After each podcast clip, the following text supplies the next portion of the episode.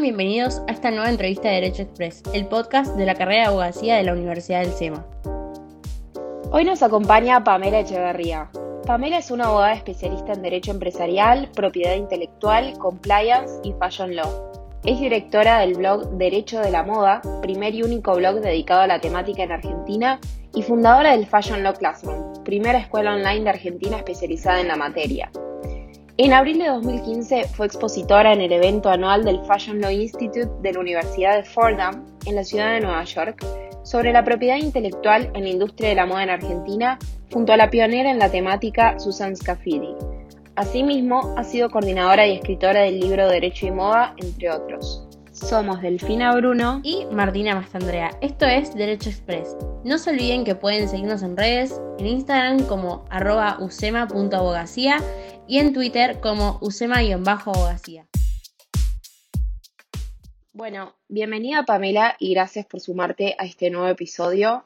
En primer lugar, nos gustaría preguntarte por qué Fashion Law, cómo surge esta relación entre el derecho y la moda y en qué momento interviene el derecho en la industria de la moda.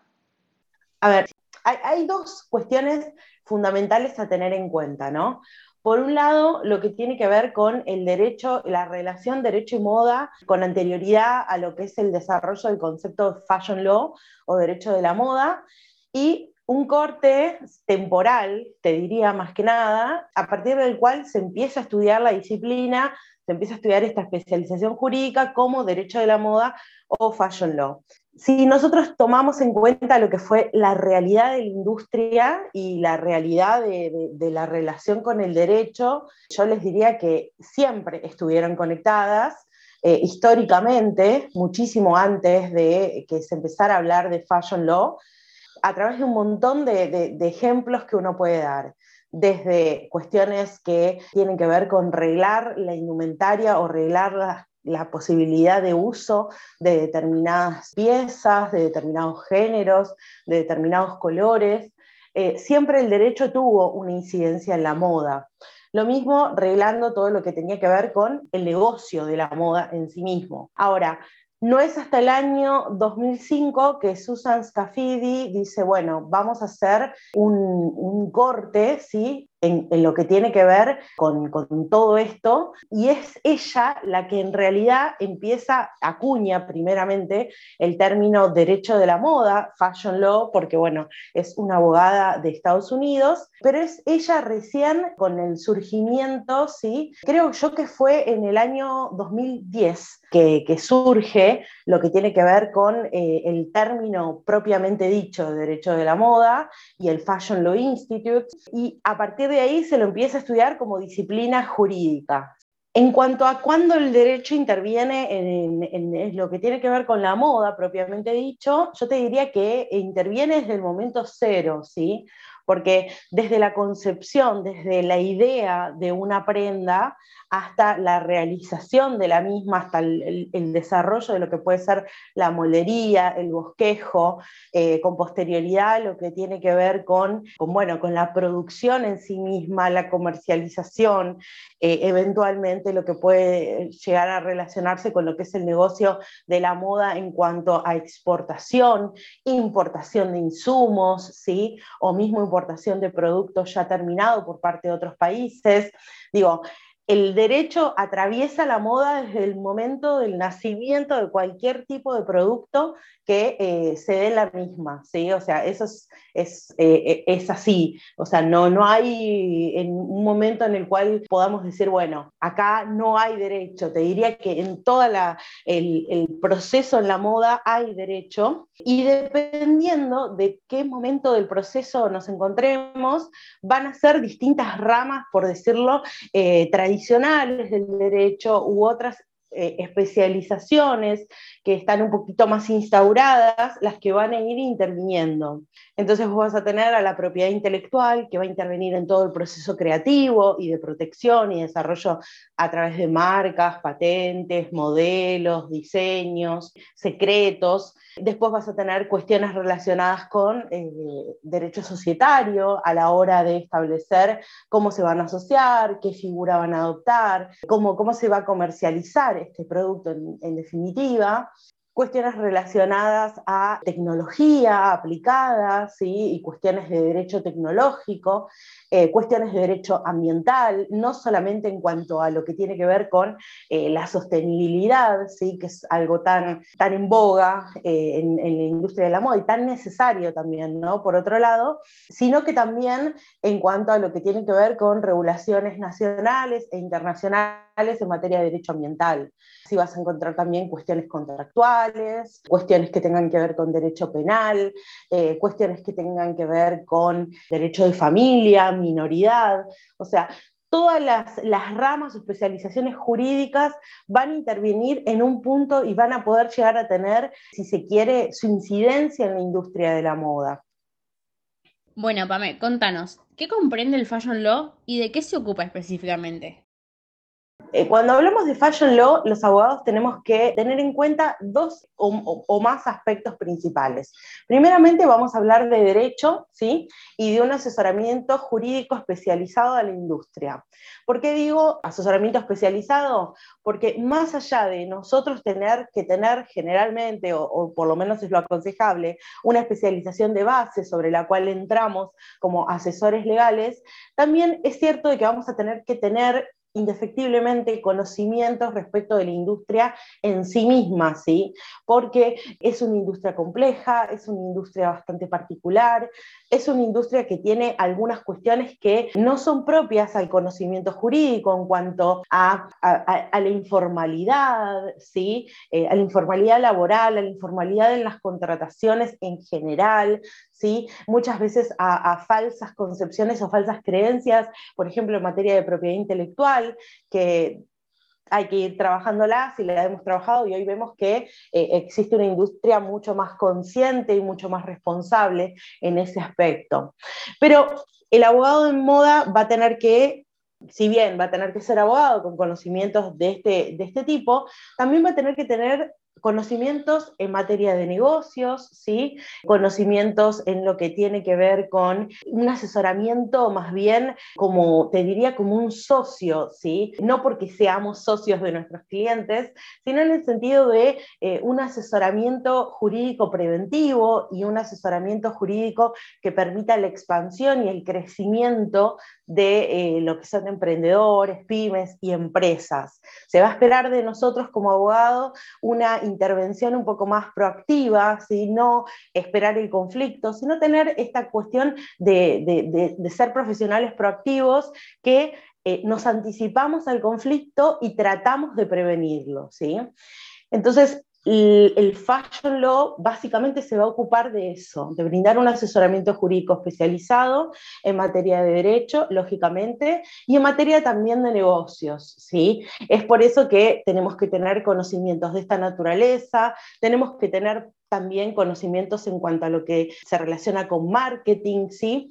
No porque nosotros vayamos a ser especialistas en marketing o vayamos a suplir el rol que tienen eh, los departamentos de marketing de nuestros clientes, sino que tenemos que necesariamente hablar el mismo idioma. Y en ese hablar el mismo idioma eh, es aconsejable que nosotros tengamos una formación un poco más amplia que la que estamos acostumbrados quizás al momento de asesorar a clientes de otras industrias, donde lo principal y lo fundamental, lógicamente siempre es conocer la industria, pero eh, el, asesoramiento va a estar basado, te diría que en un 98% en lo que tiene que ver con el derecho. Bueno, acá no, acá tenemos que tener un poquito más de conocimiento en otras áreas para ser eh, profesionales, asesores eh, realmente efectivos. ¿Crees que el Fashion Law merece una especialización en el sentido de una legislación específica o una jurisdicción especializada en la materia? Es una pregunta que, siempre eh, se me hace y que nosotros mismos, los abogados que ya estamos trabajando en esto, nos hacemos, ¿no? Si realmente es necesario una legislación específica o eh, si con las herramientas que hoy tenemos alcanza.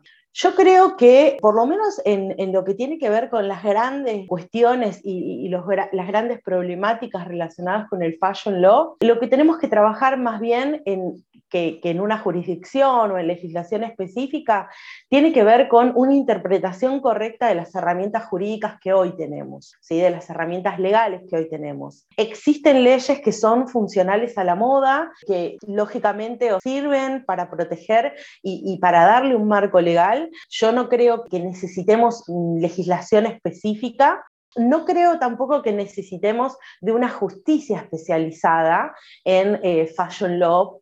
Eh, no, la verdad que en, ningún país del mundo tengo eh, conocimiento de que exista, o sea, ni siquiera en países donde las problemáticas relacionadas al fashion law son moneda más corriente en, en el ámbito judicial, como pueden ser Estados Unidos, ¿sí? No le veo realmente la necesidad de una justicia especializada. Lo que sí creo que tenemos que hacer es desarrollar buenas prácticas en cuanto a la forma de interpretar la legislación actual, la aplicación de esa legislación en la moda, ¿sí? La justicia va a acompañar en este desarrollo porque indefectiblemente siempre que hemos visto que eh, se hace frente y se desarrolla una nueva especialización jurídica, la justicia es receptiva de cuáles son las necesidades. Entonces creo que va a ser cuestión de tiempo para que lleguemos a ese lugar. No creo que tengamos que necesitar como abogados eh, de, algo específico. Creo que las herramientas que están son herramientas válidas, son herramientas útiles, quizás tenemos que trabajar más en lo que tiene que, eh, ver con foros de discusión eh, o encuentros, como, como se viene haciendo desde unos años esta parte, en cuanto a ponernos de acuerdo cómo se van a utilizar las herramientas que hoy tenemos, ¿sí? Y en la justicia sí ir quizás formando más una, convicción en cuanto a cuáles son las necesidades de eh, los pleitos en materia de fashion law. También hay una cuestión que para mí es fundamental tener en cuenta, y que tiene que ver con que la mayoría de las veces cuando nosotros, por justamente el fashion law, no, no tener una autonomía propia en, en materia legislativa, sino valerse de otras leyes, de las ramas tradicionales del derecho, justamente ahí es donde vemos que quizás es la justicia especializada la que va a intervenir y yo creo que lo bueno y el aporte realmente significativo que vamos a hacer en ese sentido tiene que ver con desarrollar eh, este, estas normas, estas pautas de interpretación, ¿sí? normas no en el sentido legal, sino de ponernos de acuerdo de cómo se va a interpretar cuestiones relacionadas, no sé, con derechos de autor, con cuestiones marcarias, con cuestiones contractuales, pero como cualquier otro litigio de una industria especializada. No creo, sinceramente, que, necesitemos algo específico para el fashion law, por lo menos no por ahora y en el estado de, actual de situación, ¿no? ¿Cómo es el contexto en el que se encuentra el Fashion Law en la Argentina? ¿Cómo estamos y hacia dónde vamos? Mira, yo creo que eh, hace ya 10 años que venimos trabajando en lo que tiene que ver con, Fashion Law en Argentina. Allá eh, por 2011 nació, por decirlo de alguna forma, el blog Derecho de la Moda, que fue el primer blog que empezó a receptar todas estas cuestiones, ¿sí? a hablar un poco de cuál es la relación, a presentarlo como, como, como una especialización autónoma. Eh, y a partir de ahí eh, han sucedido un montón de, de, eventos, charlas, eh, libros, publicaciones, todo lo que tiene que ver con cuentas de Instagram, canal de YouTube. Hoy existen un montón de profesionales acá en Argentina y algunos que de forma muy seria eh, abordan la problemática, ¿no? Entonces, eh, yo creo que hemos recorrido un camino enorme. Eh, hoy creo que está, y sin lugar a dudas, sobre el tapete de discusión y de consideración de todos los profesionales del derecho atrás quedó ese momento en donde uno, una decía, no sé, bueno, yo voy a hablar de fashion law y te miraban como diciendo, bueno, vas a hablar de carteras y zapatos, ¿de qué vas a hablar? Eh, bueno, claramente ese prejuicio que creo que lo han, experimentado todos los profesionales y las profesionales eh, en todo el mundo, quedó atrás y hoy eh, se lo reconoce como una especialización, se la reconoce justamente producto del, trabajo académico que se realizó de forma seria durante tantos años, como, como una especialización autónoma, como una realidad que tenemos que atender y además es la industria la que en este aspecto creo que fue coayudando al desarrollo del fashion law, porque si nosotras tenemos en cuenta que temporalmente, o sea, la industria de la moda fue eh, en Argentina, fue creciendo y profesionalizándose cada vez más, quizás es te diría como una consecuencia lógica que producto de, este crecimiento y de este proceso de profesionalización, los abogados también hoy nos encontremos eh, hablando de esto y especializándonos en, eh, en, derecho de la moda o en fashion law. Yo creo que hoy es, eh, como te digo, es una especialización jurídica que, está reconocida por todos los profesionales argentinos y creo que eh, vamos hacia eh, intervenir o tomar un poco más de conciencia y ser facilitadores, en cierta forma, de este diálogo en, en la industria en temas sensibles como tienen que ver con la sostenibilidad, la diversidad, la inclusión. Creo que también en ese sentido se han hecho muy buenos avances. Por ejemplo, te puedo citar uno, lo que tiene que ver con la ley de talles, ¿sí? Eh, una ley que, que, si bien, bueno, hoy todavía no tiene una implementación práctica, producto de, algunas situaciones que, que todavía faltan eh, terminar de, de, de, realizarse, ¿sí? Para que pueda tener una, una correcta aplicación, lo cierto es que vemos cómo necesidades de la industria empiezan a tener su correlato en, en el mundo jurídico y viceversa. Y yo creo que en este sentido somos los abogados los que eh, nos empezamos a comprometer en, cuestiones relacionadas con, con, estos temas, ¿no? Con sostenibilidad, con diversidad, con inclusión, con eh, tecnología. Yo creo que hacia ahí va el Fashion Law y lógicamente, o sea, cada vez teniendo más herramientas y más formación, principalmente desde la industria, en materia de propiedad intelectual, en cuanto a lo que tiene que ver con un reconocimiento propio de los derechos que los creativos tienen y también eh, como correlato la exigencia de que otros respeten también esos derechos que tengo. ¿Existe alguna resolución legislativa, sea a nivel nacional o internacional, que sea aplicable específicamente al ámbito del fashion law? ¿Y cómo crees que podríamos innovar en este campo en la Argentina? No que tenga conocimiento, no existen leyes específicas de fashion law, no, no hay una ley que te diga, bueno, esto es simple y sencillamente aplicable para el fashion law. Sí existen regulaciones en cuanto a lo que tiene que ver específicamente con moda. ¿Sí? regulaciones legislativas, pero las, o sea, estas mismas regulaciones existieron desde siempre. Talles es un ejemplo, etiquetas es otro ejemplo, ¿sí? Y así te podría dar un montón de, ejemplos de eh, cuestiones específicamente, leyes específicamente dictadas para la industria de la moda.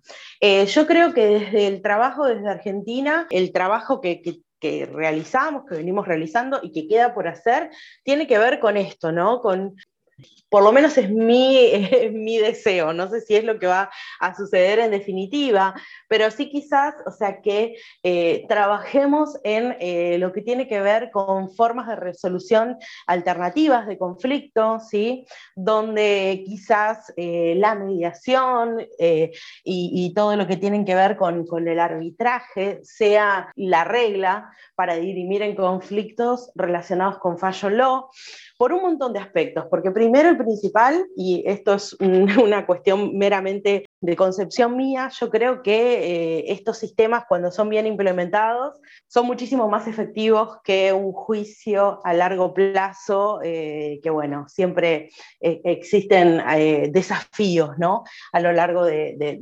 este tipo, de procesos. Entonces yo creo que en ese sentido me gustaría, o por lo menos es una expresión de deseo, que se trabajase en eso, ¿no? más bien en, en el desarrollo y en la implementación de eh, métodos alternativos de conflicto que sirvan para los emprendedores y las empresas en moda, que importen una forma económica, ¿sí? Eh, en cuanto a, que no importen una inversión de dinero no sé, demasiado onerosa para eh, los emprendedores ¿sí? o para las pymes en nuestro país y que les permitan resolver cualquier tipo de situación. Yo creo que hacia ahí deberíamos caminar porque no nos tenemos que olvidar que la industria de la moda es una industria que a lo largo de los años en nuestro país, si bien ha crecido un montón y si bien es una industria que eh, tiene pleno reconocimiento internacional por el diseño aplicado y porque realmente nuestros diseñadores y creativos eh, son de excelencia, pero que es una industria que viene muy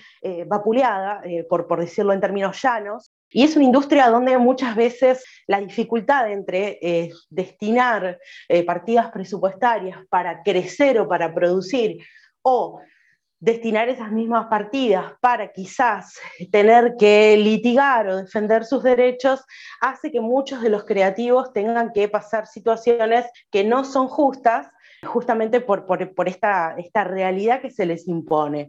Entonces yo creo que, eh, o por lo menos auguro que trabajemos todos en este sentido eh, y que se permita que eh, no exista una, justicia especializada, como hablábamos antes, pero sí que se establezcan métodos de, de resolución alternativa de conflictos que sean afines y que sean funcionales para la industria. Bueno, antes de terminar, Pame, la última pregunta que te quisiera hacer es, ¿cómo incentivarías o qué les dirías a los abogados del mañana, a los que se están por recibir o a los que ya se recibieron y están en la profesión? ¿Qué les aconsejarías? Mira, lo primero que les diría es que no, no, tengan vergüenza, que se animen, que, se animen a innovar, que se animen a, meterse en, ámbitos o en especialidades o, en, en, lo que fuere que sea innovador. Nosotros los abogados también somos innovadores y también somos creativos. Entonces, primero y principal eso, que, se animen, que se animen a, pensar como, como se dice fuera de la caja, ¿no? Otra de las cosas que, un consejo que les daría es que eh, el Fashion Law, si bien es una especialización, lo cierto es que yo creo que es aconsejable que entremos a trabajar o que entremos a desarrollarnos en esta especialización ya teniendo una formación especializada de base. ¿Y con esto qué te quiero decir? Cuando nosotros terminamos la universidad y buscamos cuál es la especialización que vamos a seguir, ya sea derecho empresarial, ya sea derecho penal, ya sea propiedad intelectual, lo que fuere, que sea, te diría, como, como forma eh, paralela o posterior, decir, bueno, ahora me especializo en moda y ahora atiendo esta industria. Porque creo que desde ese lugar eh, nosotros los abogados tenemos mucho para aportar cuando tenemos una especialización de base y cuando eh, no, no pretendemos saber todo de todo como pasaba años atrás, eh, sino que realmente nos damos cuenta de que como profesionales, no sé, eh, como sucede en, lo que tiene que ver con el ámbito de la medicina, ¿sí? que nosotros tenemos un médico especialista para cada cosa, bueno, lo mismo debería suceder acá, que de hecho está sucediendo, y con, ese, con esa misma concepción deberíamos entrar al Fashion Law. Y como último consejo, yo les daría que no tengan miedo, que no, que, que no se acobarden a estudiar cosas que no tengan que ver con el derecho. Nosotros los abogados tenemos o por lo menos los abogados de mi generación, ¿sí? Eh, tenemos esa concepción de que las cosas que, estudiamos o la forma de ser productivos tiene que ver con, siempre con el derecho. Bueno, el Fashion Law te invita a no solamente ser creativo, sino también tener la necesidad de nutrirte fuera de lo que es la industria jurídica. Entonces, eso nos da una oportunidad para tener otros conocimientos, pero también nos permite decir, bueno, vamos a pensar fuera de lo que son los parámetros eh, normales o esperables de los abogados, ¿sí? Eh, y en eso no tener miedo de estudiar cuestiones que sean afines, de conectarnos con gente que tenga que ver con la industria, de considerar que también parte de nuestra formación tiene que ver con conocer qué es lo que pasa en la industria, leer medios digitales digo digitales porque, bueno, hoy, hoy con, con, toda la globalización y demás podemos leer cualquier medio de cualquier lugar, eh, no importa dónde estemos, ¿no? Entonces, digo, en eso es, eh, es un plus enorme que tenemos no solamente los abogados, sino todas las personas. Entonces, en ese sentido, yo creo que, eh, que esos serían mis consejos, ¿no? Eh, especializarse, no tener miedo de pensar fuera de lo tradicional y eh, estudiar muchísimo, pero muchísimo, no solamente en derecho, sino también en moda. Muchas gracias, Pame. Un placer haberte tenido con nosotras.